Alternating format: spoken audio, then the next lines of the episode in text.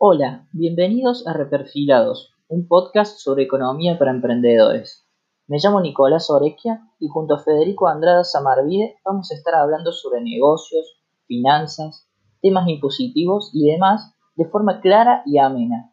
Si te gusta lo que estás escuchando, te pedimos que nos sigas en Instagram como arroba reperfilados, donde grabamos el podcast en vivo todas las semanas y para que nos puedas hacer llegar tus inquietudes y sugerencias sobre qué tema te gustaría que hablemos. Muchas gracias por escucharnos.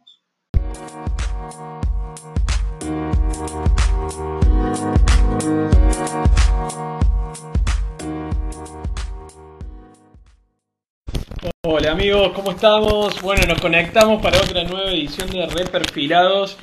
Hoy, bueno, como siempre, nos acompaña Nico Arequia, ahí se está por conectar, contador público. Y bueno, vamos a estar hablando hoy de herramientas de inversión. Así que bueno, vamos a esperar ahí que Nico se conecte. Como siempre pueden dejarnos sus consultas, eh, tanto en el Instagram mío como en el Instagram de Nico y de Reperfilados. A ver si ya lo tenemos a Nico por ahí. Eh, hola, man. ¿Cómo, andas? ¿Todo bien? Todo bien, por suerte, acá andamos. Che, bueno, parece que está medio fuerte el audio. Ya está de nuevo en tu depto, veo. Ya estoy de nuevo en mi casa, gracias a Dios. Qué lindo, eh, qué tuvimos lindo. un pequeñísimo problema con el calefón, pero bueno, gracias a Dios logramos solucionarlo. Qué bueno, qué bueno. Son las pequeñas victorias diarias que tienen sabor a Copa Libertadores, ¿viste? Mal, ahora que estamos con, con falta de fútbol, Sí, totalmente.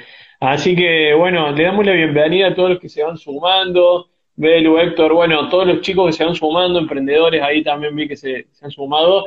Eh, les mandamos un abrazo muy grande. Estamos transmitiendo en vivo desde Córdoba Capital, eh, los dos, cada uno de su casa.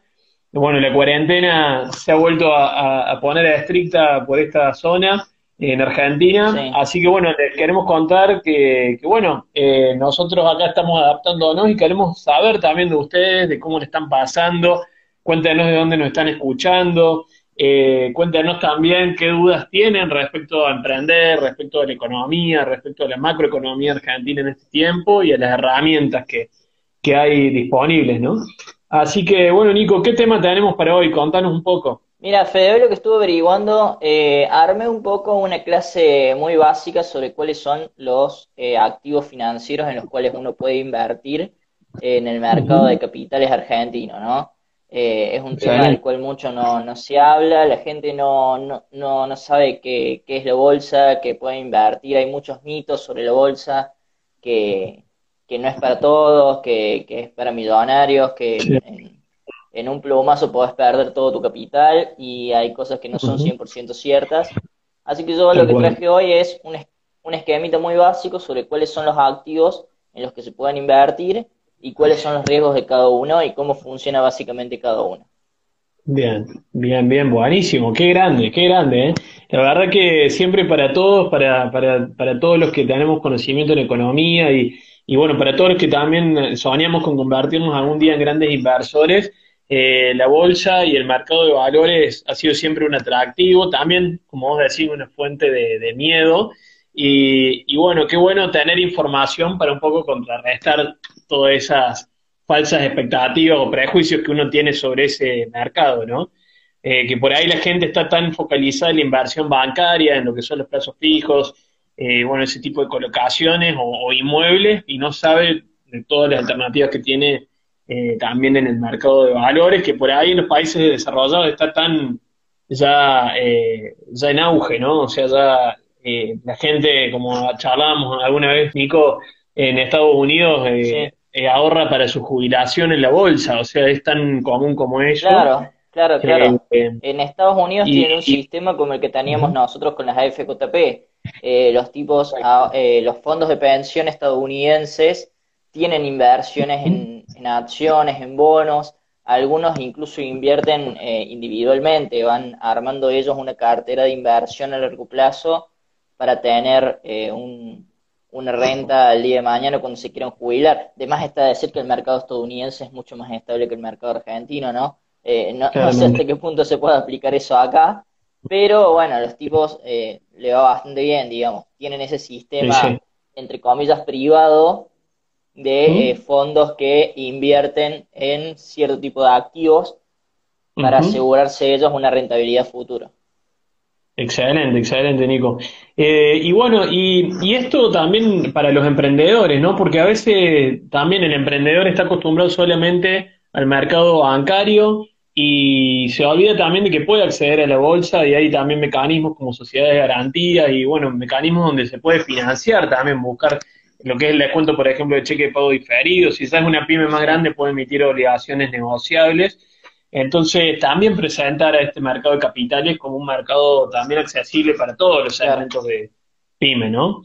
Así que, bueno, Nico, en el que, sí. en el que las pymes se pueden financiar, pero también de repente invertir sobrantes de efectivo que tengan. A ver, yo hoy tengo una entrada de tanta plata y yo sé que no lo voy a usar por tres meses y en vez de dejarla que se desvalorice en el banco, la puedo meter en algún, en algún elemento de inversión que ya vamos a ver cuáles son los más usados y de repente puedo hacer que esa plata me dé alguna algún redituable o ni siquiera se falta que tenga una pyme, a ver, eh, me vence la tarjeta el 20 y yo cobro el primero, bueno, esos 20 días capaz que le puedo sacar algo de lo, que iba a pagar en la tarjeta, lo pongo en un fondo de inversión y le saco algún rendimiento por más que sea poquito.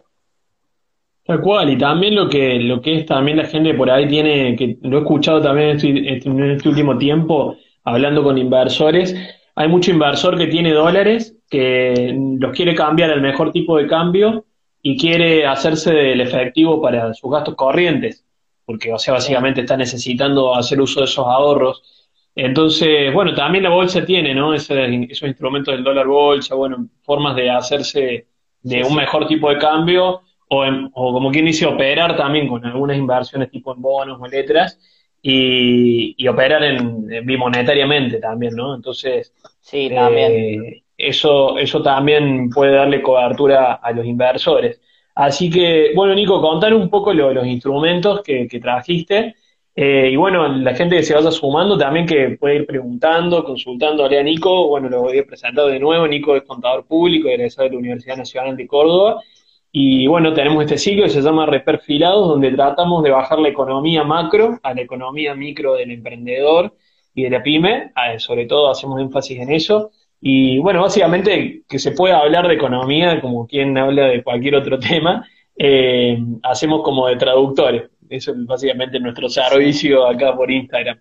Así que también pueden dejar sus consultas, sus consultas también sobre la realidad económica argentina, qué les está pasando a ustedes en sus emprendimientos, cómo la ven eh, anímense a escribir, así que vamos compartiendo y esto busca ser un espacio abierto también para, para bueno, para que lo vayamos construyendo entre todos, ¿no?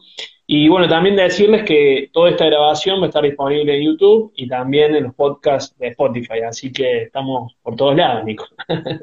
Sí, sí, por lo pronto, por lo pronto hemos, la, hemos ya hemos subido el, el capítulo de la semana pasada, Buenísimo. el sábado pasó, una plataforma que se llama Anchor FM. Todavía estamos descubriendo que hay una cuestión ahí de, sincronización entre Spotify y Anchor que se nos está complicando un poquito, pero por lo pronto el capítulo de la semana pasada lo pueden encontrar ahí en el Instagram de Reperfilados, en la bio está el link al capítulo, así que si lo quieren escuchar, hagan clic ahí y los va a llevar el capítulo de la semana pasada. Perfecto, perfecto, Nico. Más claro, échale agua. che, Nico, bueno, dale, contanos de, de, estos, de estas herramientas, de, de esto que nos trajiste hoy. Y bueno, te voy a ir haciendo preguntas, porque, o sea, las conozco capaz, pero capaz que me faltan algunos conocimientos. Entonces, bueno, vamos a ir charlando. ¿ah? Bien, bien. Lo, lo, primero que hay, lo primero que hay que aclarar eh, para la gente que le interese por ahí invertir en la bolsa o ahorrar, digamos, en este tipo de instrumentos. Para la gran mayoría de estos instrumentos lo que necesitan hacer es hacerse una cuenta comitente que se llama en un agente de bolsa. Hay muchísimas opciones de agentes de bolsa, eh, incluso los bancos saben tener agentes de bolsa también, saben tener eh, acceso a estos instrumentos financieros.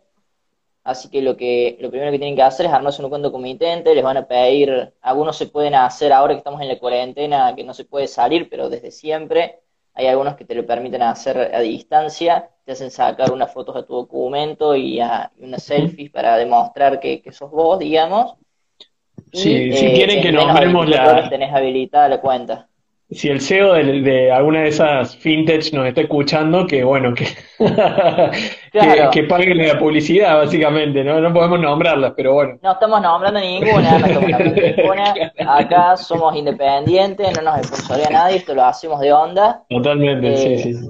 Pero bueno, cuestión que ustedes mandan esa documentación, les va a pedir una justificación de ingresos, si son relación de dependencia, les va a pedir recibo de sueldo, si son monotributistas, les va a pedir, digamos, los BEP del monotributo pagados y en menos de 24 horas van a poder, van a tener habilitada la cuenta, van a poder fondear la cuenta, que es transferir la plata a ciertas, eh, cuando les, habilite la cuenta, el broker les va a mandar por mail los CBU de las cuentas que manejan ellos.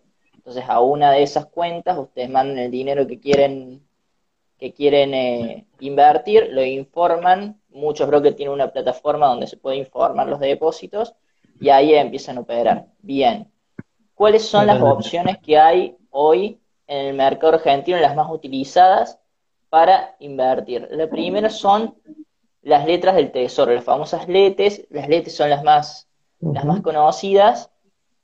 ¿Qué son? Son deudas, deuda del Estado de corto plazo. El sábado hablamos un poco de los bonos porque hablamos un poco de la reestructuración de deuda de la Argentina, hablamos de que el Estado cuando se endeuda emite unos títulos que se llaman bonos. Bueno, las letras son, eh, son títulos de deuda de muy corto plazo, de tres meses, seis meses, nueve meses, un año. Hasta hace no mucho estaban las famosas, las famosas LEVAC, que las emitía el Banco Central. Esas LEVAC, eh, bueno, no existen más. Hoy están las, las LETES. En su momento estaban las LECAP también que son, básicamente son títulos de deuda de corto plazo. ¿Qué hace el Estado? El Estado, por ejemplo, no sé, tiene su ingreso grande en mayo, junio, cuando vence ganancias, pero claro, el Estado tiene que pagar aguinaldo de empleos públicos en diciembre. Entonces, ¿qué hace? Vamos a ver, vamos a ver este año cuándo lo tiene, ¿no? Porque viene pateando vamos, a suponer, vamos a suponer que está todo, vamos a suponer que está todo hermoso, que todos somos felices, que todos podemos bailar el día. ¿Qué hace el Estado en ese caso? Emite letras, emite letras a seis meses o al, o al tiempo que sea, y cuando tiene el ingreso grande las paga, o emite nuevas letras. La cuestión es que este es un instrumento que usa el Estado para financiarse en el corto plazo. Este es uno de los instrumentos que pueden encontrar. Y eso, Nico, si, si yo quiero comprar una letra, o sea, me hago la cuenta comitente en una sociedad de bolsa habilitada por la CNB, claramente, o sea, eso es importante también decirlo. que chequen eso los que nos están escuchando. Y después de eso, eh, bueno, hago la inversión. A mí me llega un comprobante de esa inversión. ¿Qué me llega de, contraparte? O sea, porque a, veces yo hablo con gente y, y tiene la duda, che, ¿pero qué recibo? ¿Recibo algo? ¿Qué recibo? Sí, cuando vos, cuando uno hace una operación, en la agente de bolsa, la agente de bolsa le va a mandar por mail un boleto. Bien. Uno, cuando opera, eh, se dice que emite una orden. En la plataforma de los brokers, uno tiene eh, un seguimiento de las órdenes que emite y por lo general el día que uno hace una operación, el broker le manda por mail los boletos de la operación. Claro, ahí lo importante sería lo importante sería como que la persona no hace la operación de bolsa directamente, sino que opera a través de una sociedad de bolsa, claro, que un broker, y el broker es el que hace la operación, no uno directamente. por eso lo del orden. emite la orden, claro, uno emite la orden y el agente por intermedio de uno realiza la operación. Después ese activo, bueno, se guarda en caja de valores y cuestiones más técnicas que ahora no tiene sentido explicar, pero básicamente lo que hay que entender es eso. Bien, hablemos un poco de las letras. Ahora vamos a pasar a otros activos que son los bonos u obligaciones negociables. Un poco lo hablamos la semana pasada, son títulos de deuda del Estado de más largo plazo. ¿Cuál es la diferencia entre bonos y obligaciones negociables? Los bonos los emite el Estado y las obligaciones negociables los emiten empresas. Uno, así como compra un bono del Estado, puede comprar una obligación negociable de IPF, por ejemplo. IPF, de Arcor, de, de Serenísima, de IRSA. Claro.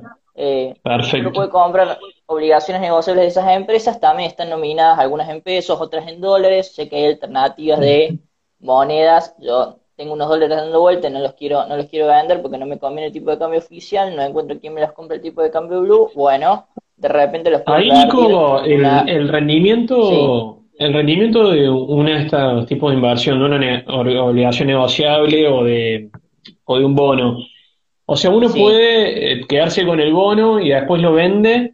O sea, tenés el, rendimiento por la realización, como quien dice, del activo, pero después también te va rindiendo beneficios. Eh, ¿Cómo funciona el tema del interés que, que te va pagando? Sí, sí, sí. A ver, el bono o la obligación negociable cuando se emite sale con un papelito que se llama prospecto de emisión. ¿Qué tiene el prospecto de emisión? El prospecto de emisión dice que en qué momentos te va a pagar, cuánto te va a pagar, qué, intereses se va a pagar. Eh, los bonos generalmente, periódicamente pagan intereses, lo que se llaman cupones. ¿Por qué se llaman cupones? Bueno, porque antes supone que uno compraba el bono y le daban el bono físico con los cuponcitos, claro, entonces uno cuando cobraba los intereses, por ejemplo, qué sé yo, bueno, eh, hoy, hoy vence, no sé, tal bono, entonces Ahí se cortó, me parece un poquito. ¿Se cortó? Me está...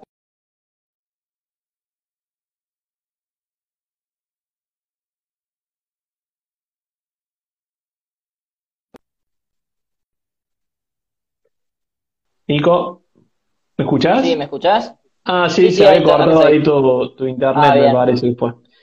Che, bueno, ahí, ahí seguimos. Ahí seguimos. Eh, bueno, eh, entonces nos contabas, Nico, sí. Bien, en definitiva, uno antes, cuando compraba el bono, le daban el bono físico y venía con unos cupones. Entonces uno cuando iba a cobrar los intereses, uno iba al banco con el cupón y le pagaban los intereses del cupón. Hoy eso no existe más, eh, uno compra por internet y no recibe el bono físico, pero se siguen llamando cupones. Cuando el cuando el, bono va a vencer, va a vencer y paga intereses, o paga intereses y amortización, se dice que corta cupón. Claro. Entonces, este tipo de activos viene con un cierto flujo de efectivo que cada tanto te va a pagar una cierta cantidad de intereses y te, o en algunos casos te va a amortizar una parte de capital, con suerte, si es que lo emite un gobierno confiable, pero no entremos en eso. Las, obligaciones negociables son iguales, pero de empresas. También uno ahí tiene que ver eh, cómo viene la empresa a la que le va a comprar. De repente, eh, uno si tiene ganas puede ver los balances de las empresas que son públicos.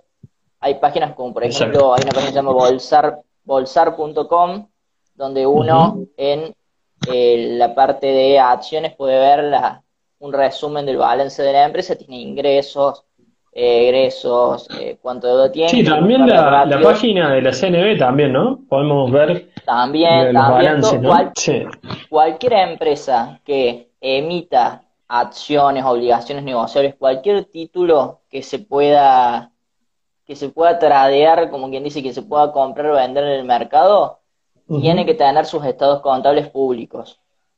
Bien. Va a emitir estados contables trimestralmente y tiene que ser todo, toda información pública para que los inversores lo podamos ver. Tal cual, tal cual. Y ahí, en el caso, te acuerdas, yo el otro día te consultaba por, por el fideicomiso financiero privado, ¿viste? Que capaz que te estoy cambiando la bocha, y, pero bueno, ellos también están auditados por la Comisión Nacional de Valores, ¿no? Sí. Eh, eso, ¿Eso por qué es? Porque en realidad el, fideicomiso financiero privado no cotiza en ningún lado. Temático la pregunta, yo sé, pero.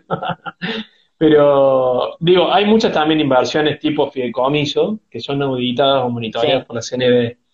Eh, eso es por una cuestión normativa más que nada, o sea, ¿no? O sea, tenemos otros instrumentos que no cotizan, como que dicen. Claro.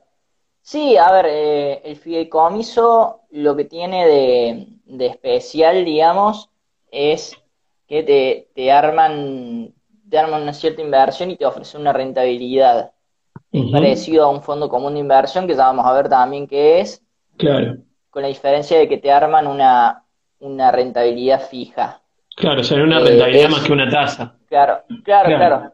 Es, un, es, un, es una figura patrimonial medio difícil de explicar los, los fideicomisos, pero es lo general lo que hacen cuando venden los departamentos. Tal cual, tal cual, sí, sí, sí.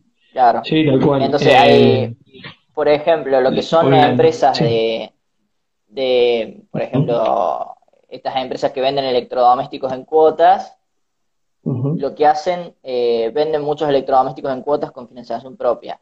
Esos créditos los venden y obtienen un ingreso con ellos. Los venden con forma de fideicomiso financiero. Claro, claro, claro, claro. Claro, y venden tipo lotes, así como quien dice, Garbarino no puedo cobrar, por ejemplo, un lote. Uno puede, claro. uno puede, digamos, eh, comprar una parte de ese fideicomiso o alguna cuota parte de ese fideicomiso. Igual eso es para, para ya tipos más duchos. Claro, sí, esa gente que está en el negocio financiero, como quien dice. Claro, sí, sí. Perfecto, perfecto. Bueno, Nico, continúa, no te interrumpo, perdón. Bien, continuemos, continuemos. El próximo activo que hay son las acciones, son acciones de empresas. Netas, sí. Claro, acciones de empresas son, es un pedazo de capital de una empresa. Las empresas que son sociedades anónimas tienen su capital dividido en acciones. Y hay una parte de esas acciones que cotizan en la bolsa. Uno puede comprarlas y venderlas. Estas son ya lo que se llama renta variable, bonos, letras y estas cuestiones son renta fija y las acciones ya son consideradas renta variable. ¿Por qué? Porque yo las compro hoy a un precio y se supone que hice un análisis de compre, pero no sé si va a subir, si va a bajar, qué, va a hacer con ese precio. Entonces estoy asumiendo un comportamiento del mercado que no lo sé y puedo tener una rentabilidad del 10%, como puedo tener rentabilidad del 2%, como puedo tener rentabilidad del 15%. Sí, de, lo que sea, porque en realidad, como vos decías, o sea, si uno, por ejemplo, no sé, compra hoy nafta y de pronto se va nafta, acciones de IPF o de cualquier eh, compañía petrolera, eh, el día de mañana, si llega a aparecer la cura del coronavirus, eh, se va, se, se, pueden llegar a incrementar esas acciones, como pasó el otro día, que pasó que parecía que había habido una claro, bueno. Son muy claro, las, noticias, hubo Una prueba, hubo una prueba y las acciones de esa farmacéutica que hizo la prueba aumentaron. Claro, ahí está. Entonces, de repente, si uno va siguiendo el mercado financiero y sabe que puede llegar a pasar algo, puede generar que esa, que esa acción de esa empresa suba. Exactamente. Después hay un instrumento muy interesante que se llama CDR. ¿Qué es un CDR? Es ah, una acción de una empresa extranjera que cotiza en Argentina. Por ejemplo, Apple. Ah, por ejemplo, eh, la Barrick Gold. Por ejemplo, eh, Microsoft, Facebook, Coca-Cola. Ajá. Eso sería todo operando mediante el mercado argentino. O sea, pues si uno tiene un broker afuera. Argentino, sí. Claro. Sí, si, uno, si tenés un broker en Estados Unidos, puedes comprar cualquier cosa. de hecho, en Argentina, uno, eh, los, los traders que, que laburan solos y que tienen volumen, eh, ya hace rato que fueron a operar en Estados Unidos, ¿no? que operan en Estados Unidos y que, operan en dólares allá. Sí, muchos también se han ido, muchos pequeños, pequeños inversionistas se han ido al tema de las opciones binarias, ¿no? Que están muy de moda últimamente. Y, y bueno, a ver, eh, de nuevo, porque por ahí mucha gente nos está escuchando, puede estar tentada en entrar a un sistema de opciones binarias. Cuidado, primero estudien, o sea, eh, porque todo esto que estás contando vos, Nico, que se hace en dos segundos, en la opción binaria, perdón, es que se hace en un periodo de tiempo, en el caso de las acciones argentinas, si uno se mete a hacer opciones binarias, ocurren en segundos, o sea, uno juega con la cotización en segundos, tanto en Forex como en, con, el mercado de capitales de Estados Unidos, y, bueno, y, puede parar todo ahí sí muy rápido, porque es, eh, es medio es medio casino eso, ¿no? Pero hay un montón de técnicas que, te enseñan cómo es la varianza, cómo se va a mover esa acción. Sí, a ver, hay técnicas, hay técnicas de todo. Hay técnicas de todo, es cuestión de ponerse a estudiar. Eh, Totalmente.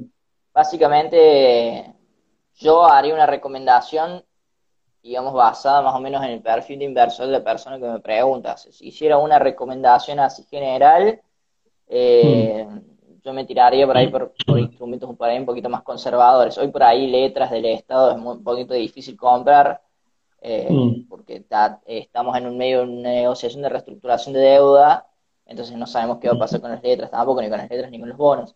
Me acabo de acabo de fijar en la página de mi broker cuánto estaba rindiendo las letras y he encontrado letras letras en dólares con eh, tasas de rendimiento del 12.000%, del 600%.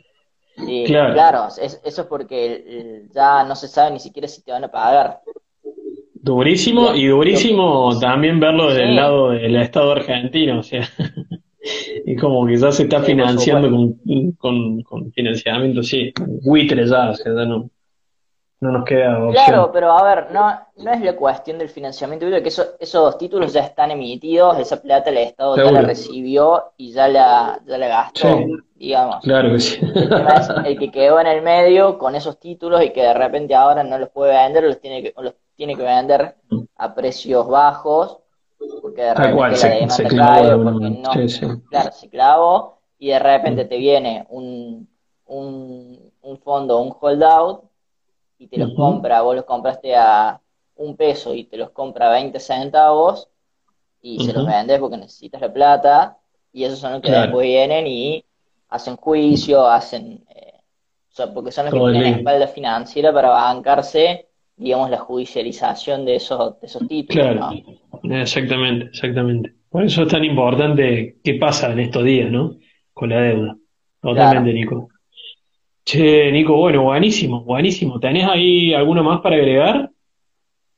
Sí, lo que, lo que quiero agregar, que va a ser el último, porque ya si no nos vamos a ir a, opciones y futuros que ya son para, para más profesionales, son los fondos comunes de inversión. Los fondos comunes de inversión están buenos, porque eh, hay para todo. Eh, algunos, algunos agentes de bolsa tienen un supermercado de fondos de inversión, se llaman así supermercados de fondos de inversión, donde uno puede elegir eh, el fondo de inversión que quiere. Si uno por ahí no se siente confiado para hacerse una cuenta comitente, a veces desde tu mismo banco, los bancos ofrecen fondos de inversión. Y algunas compañías líderes también. Algunas prepagas he visto que tienen fondos también. Tipo Swiss Medical. No, no estaba enterado perdón, que. Perdón que paso el chivo, pero sí. Así no que, estaba enterado de, que, de que algunas prepagas tenían eso, pero sí eh, los bancos desde el home banking ofrecen algunos momentos de ese tipo. Básicamente, ¿qué es un fondo de inversión? Eh, un fondo de inversión es cuando uno eh, pone su plata en manos de inversores profesionales una, una, empresa que se llama Sociedad Gerente de Fondos de Inversión, lo que hace es administrar tu plata en función a ciertos parámetros. Uno cuando va a invertir en un fondo común de inversión ya sabe en qué tipo de activos va a invertir, si el fondo es conservador, si es moderado, si es eh, agresivo. Entonces, en función de esos parámetros, esta gente administra este dinero eh, va comprando y vendiendo los activos que van mejor posicionados. Claro, sería muy parecido a eso que hablamos del fideicomiso, o sea que uno, claro, uno le dé una plata a alguien para que le administre y te dé un rendimiento, básicamente. En eso consiste. Claro, eh, la diferencia es que el fideicomiso en algún momento se disuelve, digamos. Claro. Y el, yo, yo, personalmente nunca invertí en un fideicomiso, no sé si eh, vos que estás más al tanto, no sé si ellos te prometen un cierto porcentaje de ganancias. sí, lo anuncian como lo, anuncian como tasa de interés, que eso también a mí me resultó raro, porque a mí me parecía más un rendimiento. Pero sí, lo anuncian como tasa de interés. Eh, yo cuando lo explico por ahí digo más eh, es un rendimiento para que lo vean de esa forma, porque vos decís tasa de interés y la gente que estaba en plazo fijo dice, che, pero te recapitaliza o no. Y no, acá, o sea, básicamente se cierra un interés pactado para el periodo, te lo prorratean y te lo depositan. O sea, es medio así a lo, bestia, como quien dice. ¿no? Igualmente está todo, obviamente, auditado, auditado por la CNB. por supuesto. El fondo de inversión no es así. El fondo de inversión yo pongo mi plata en el fondo de inversión, el fondo de inversión va a invertir en determinado tipo de activos y mi rentabilidad va a ser la variación de la cotización de ese tipo de activos o de los activos en los que invierte el fondo a lo largo del tiempo que yo lo quiera dejar. Yo lo quiero dejar 20 días, lo dejo 20 días, lo quiero dejar 6 meses, lo dejo 6 meses, lo quiero dejar 10 años, lo dejo 10 años. Correcto, y la variabilidad de esa cartera de inversión es lo que eh, a mí me va a generar una rentabilidad. ¿Qué fue, Yo Nico? creo que es lo más recomendable, sí. Creo que es lo más Vamos recomendable para el que quiera arrancar. Sí, a ver, polemicemos. Me gusta, me gusta. Polemicemos, polemicemos. ¿Qué le pasó? ¿Qué le pasó a Mercado Libre con este tema de los fondos? Porque Mercado Libre prometió, eh, Sí. mira, soy cliente, eh, estoy convencido que es una gran herramienta, pero algo pasó ahí, eh, porque he leído muchos artículos eh, que, bueno, había un, uno podía dejar invertida la plata en, de la billetera electrónica y prometían un interés del 41, 42% anual el año pasado. Sí, últimamente, con toda la caída de tasa, todo lo que pasó, cayó a nada. No sé cuánto está hoy, pero venía cayendo al, al 20%, no sé, te lo puedo averiguar. Pero, ¿qué pasó ahí? ¿Por qué? ¿Qué había detrás de esa inversión? No, no, a ver, lo que hay en el Fondo Común de Inversión de Mercado Libre eh, eh, son, digamos, lo que se llaman money market, son letras, eh, cuentas Claro, pero había- remuneradas. Es una había un inversión fondo de muy, inversión muy de fondo, ¿no? Claro. Sí, por supuesto, por supuesto, Ujú. había un fondo de inversión armado. eh, yo en su momento lo leí porque me preguntaron cuando largó el Fondo Común de Inversión, varios amigos míos me preguntaron y me puse a leer.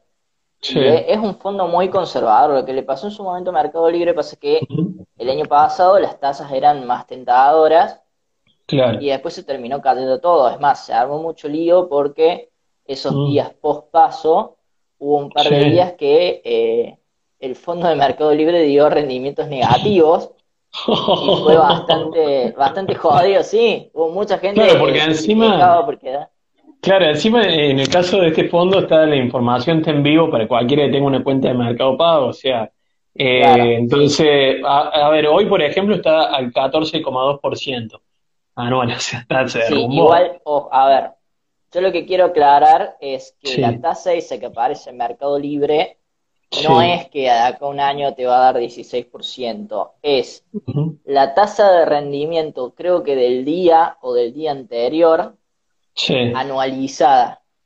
Ah, mira, Entonces, esa tasa varía, no es que te prometen un rendimiento sí. tanto, sino que sacan el rendimiento del día anterior y anualizan. A ver, ¿cómo lo puedo explicar? Eh, las tasas de interés, Tasa las tasas de interés tienen un anual. periodo. Claro, las Claro. tasas de interés tienen un periodo. Yo saco eh, un interés diario, El periodo sí de lo puedo llevar a, claro, lo puedo llevar a una tasa mensual, una tasa bimestral, una tasa semestral, una tasa anual. Lo que hace el Fondo de Ujú. Mercado Libre es agarrar el rendimiento del día anterior y lo anualizan. Y esa es Claro. la tasa que uno ve en la aplicación. ¿Por qué lo analizan? Y porque cuando uno va al banco, pide un precio fijo o hace lo, lo- lo que sea, le venden la tasa nominal anual, que es lo Tal cual. comparable. Claro, lo comparable, exactamente. Exactamente. Y bueno, está, sí, está derrumbada claramente. O sea, yo me acuerdo, tengo captura de pantalla de haber iniciado con el Sí, en su 40 y pico por en ciento que 40, ofrecían. 50%, que Sí, era lo que rendía una Claro. LECAP en su momento, si no, si no te acordás. Claro.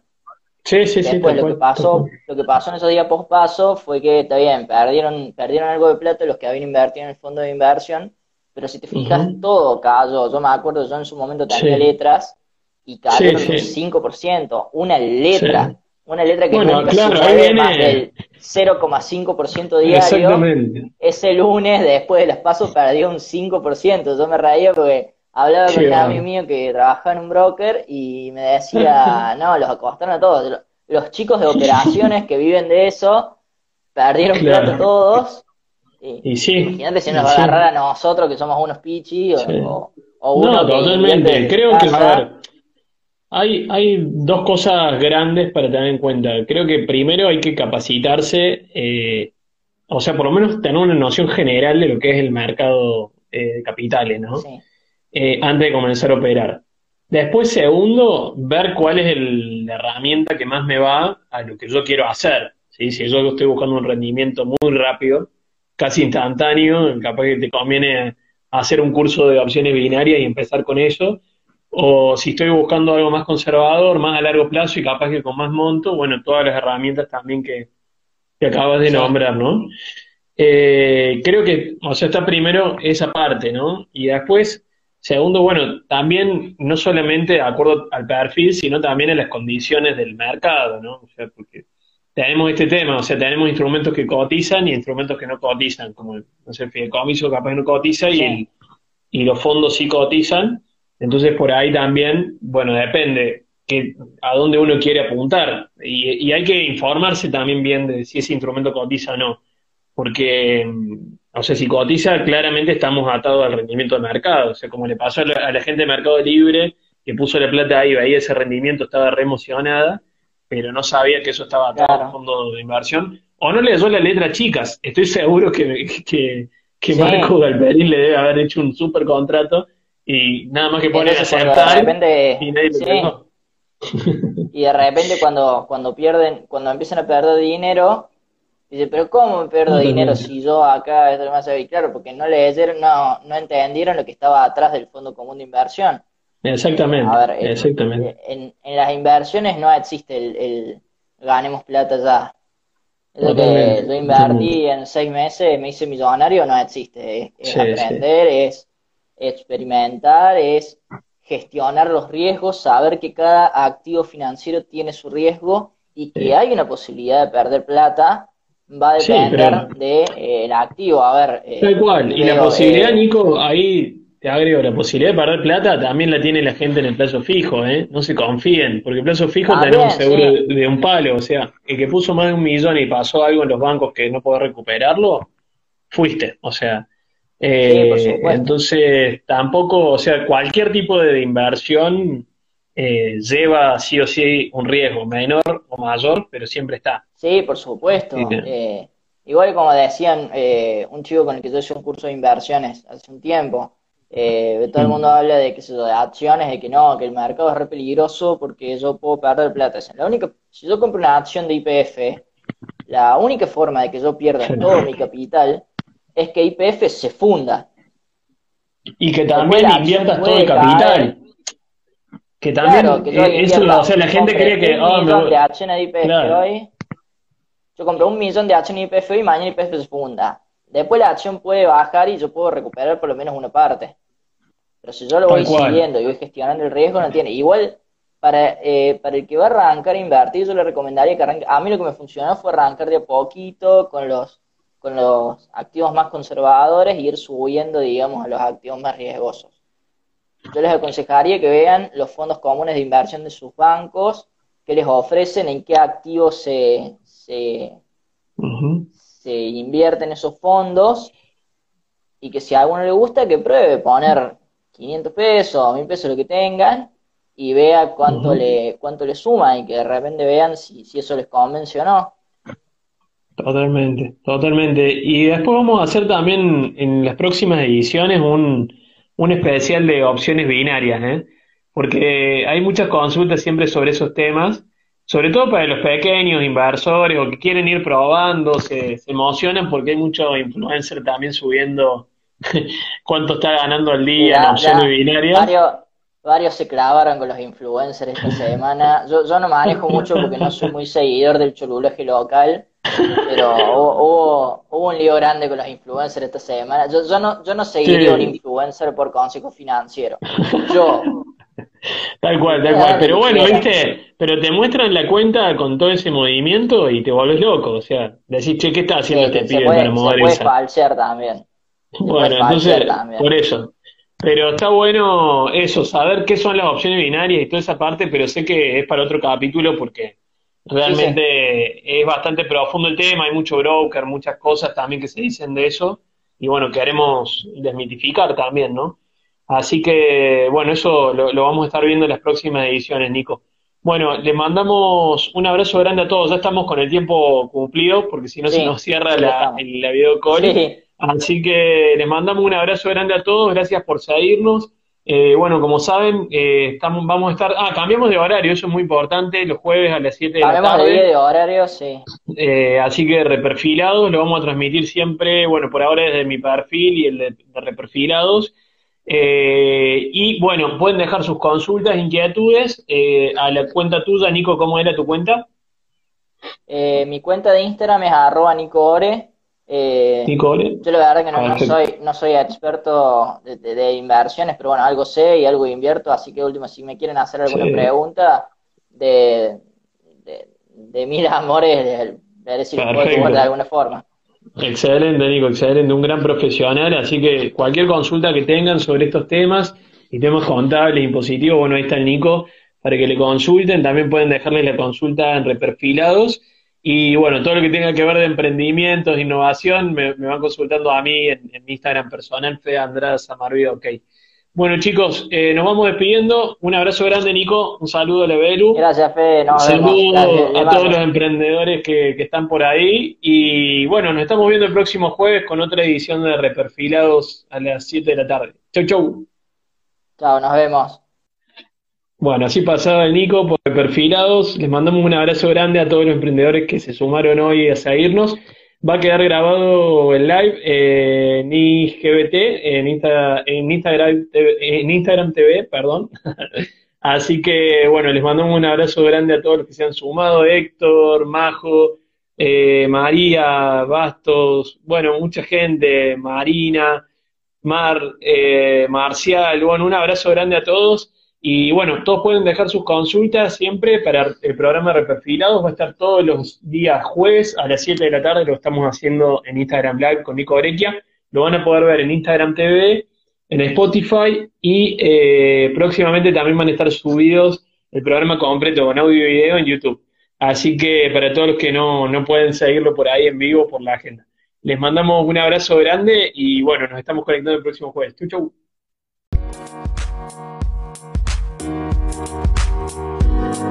Podcast.